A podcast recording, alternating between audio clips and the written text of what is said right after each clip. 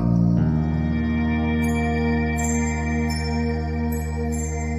O Senhor se manifestará, o Senhor terá misericórdia da tua casa, o Senhor pode te perdoar e fazer uma nova obra. Não seja aquele que olha e fala: olha, olha, ele é pecador, ele é pecadora, ele tem direito, ela não tem direito.